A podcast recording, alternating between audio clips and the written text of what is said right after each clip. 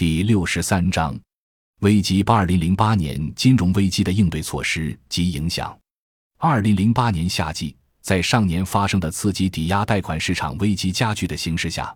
美国第四大投行雷曼兄弟宣布申请破产保护，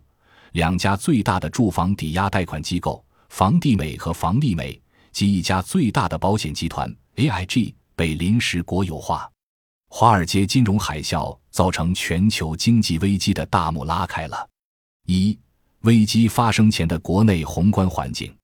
一九九七至一九九八年经济危机发生时，为拉动内需而进行的大规模国债投资，主要用于修建基础设施，为新世纪前后中国更进一步融入世界经济提供了硬件。自二零零二年下半年以来。随着世界宏观经济的复苏和发达国家主导的国际产业的重新布局，中国以远比一般发展中国家完善得多的基础设施，成为吸引外商直接投资规模最大的国家，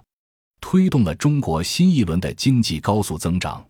和以往相比，在本轮经济危机爆发前，中国经济运行在发展模式、发展结构上都呈现出了新的特点。中国经济进一步融入美国主导的世界经济大循环。